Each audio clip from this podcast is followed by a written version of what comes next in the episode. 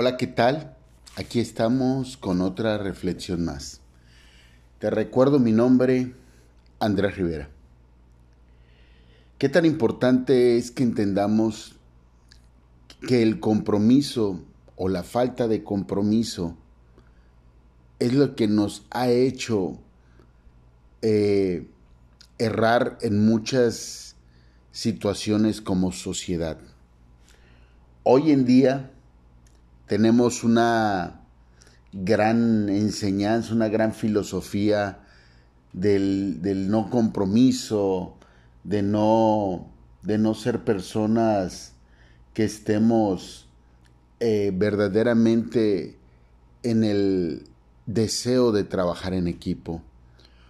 Hoy tenemos una falsa enseñanza en la cual nos dicen que no debemos de de ser comprometidos, no debemos de trabajar en equipo, porque si algo no nos agrada, que nos demos la vuelta y nos vayamos. Debemos de pensar en nosotros mismos, debemos de pensar solamente en satisfacernos y ser felices nosotros. Una enseñanza de egoísmo. Todo aquello que te invita a que solamente pienses en ti, pues simplemente lleva al fracaso a un equipo. Pensemos en la sociedad como un equipo de fútbol. Y si cada quien quiere meter en lo individual su gol, pues definitivamente el equipo nunca, nunca prosperará y fracasará. Y peor aún, los jugadores se la pasarán de equipo en equipo y nunca prosperarán. Los grandes, eh, las grandes figuras que han sobresalido son personas que han trabajado en equipo. Y no solamente hablo a nivel, a nivel deportivo, a nivel empresarial sabemos que aquellos hombres que saben manejar a su personal y que saben sacar adelante una empresa son aquellos que también trabajan y piensan en su equipo. Empresas en las cuales, por darte un ejemplo, tienen mamás y ponen mamás solteras y ponen guarderías. Hay hay muchos ejemplos que te puedo dar así de grandes empresas que se han propuesto trabajar en equipo y en ese equipo han prosperado. Pero nos ponemos a hacer caso a personas que trabajan egoístamente solamente pensando en ellos y nos damos cuenta que no tienen el mismo éxito. Si alcanzan ciertos logros, ciertas metas, pero hasta ahí. No hay más. Debemos de darnos cuenta que todo este tipo de situaciones que vivimos son porque tenemos una mala enseñanza y hemos buscado las referencias erróneas, las referencias en las cuales nos muestran que no debemos de tener un compromiso.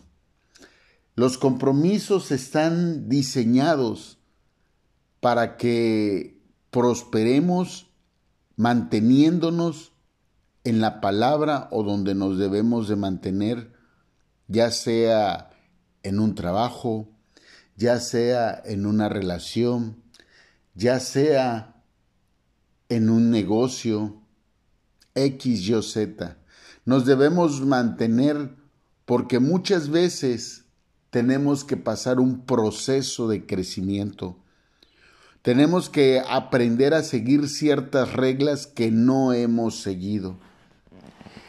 Y, el libro de Levítico, sobre todo el capítulo 6 y 7, hace mucha referencia a, los, a las ofrendas que uno hace a Dios, a los compromisos y sobre todo en el capítulo 7 hace hace un, un énfasis en lo que pasa, sobre todo cuando no cumplimos con un compromiso.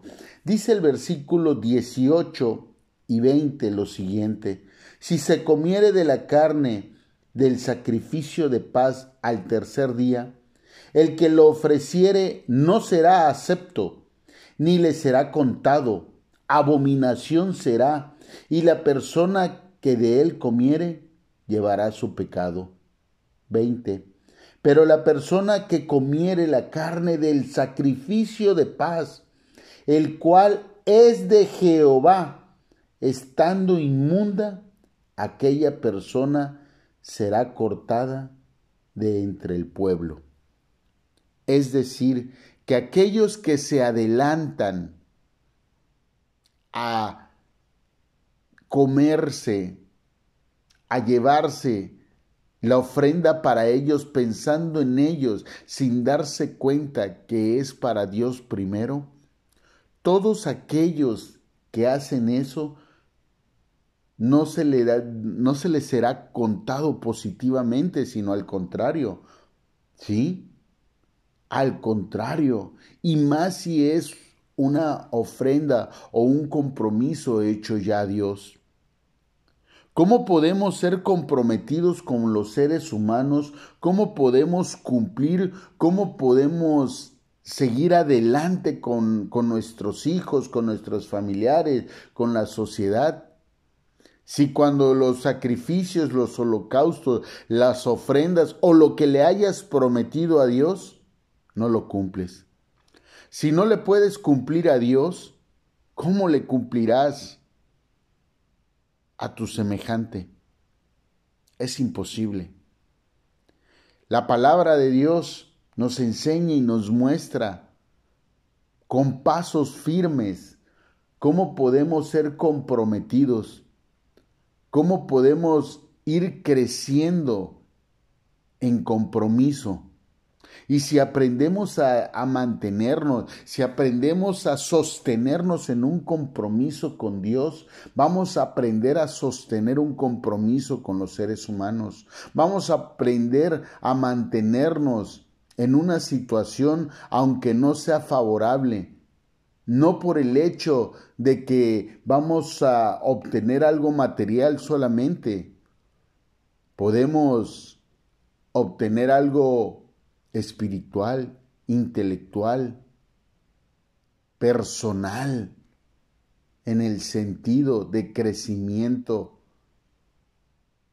Debemos de entender que mantenernos en un compromiso, aunque no sea muchas veces agradable al momento, traerá bendición en el futuro. Traerá eso anhelado porque cuando a veces no llega lo que anhelamos, no es por el que está frente a nosotros, es por nosotros mismos.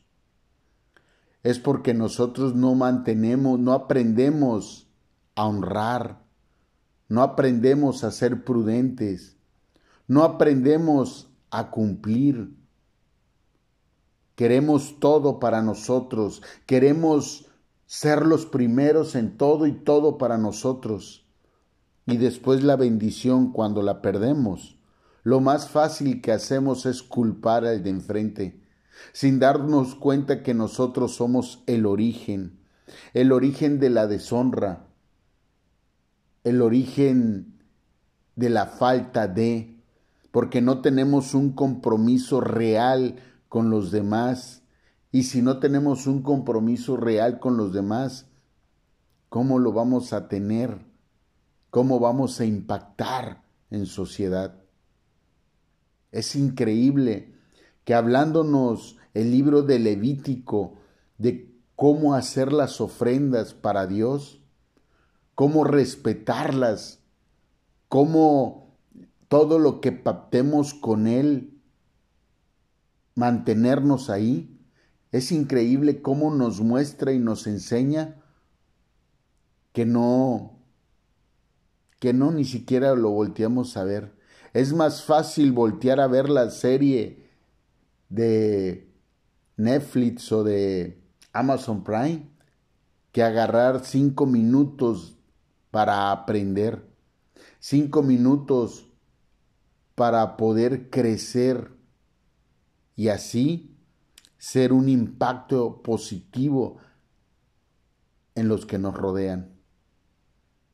Quitémonos la venda de los ojos y dejemos de escuchar a aquellas personas que nos invitan a ser egoístas nada más, que nos invitan a no cumplir los compromisos aunque no sean de nuestro agrado. Si ya te metiste, llega hasta el final. No seas como muchos que salen huyendo y después hablan mal. Te recuerdo mi nombre, Andrés Rivera. Estamos en Facebook, YouTube, Spotify e Instagram. Bye bye.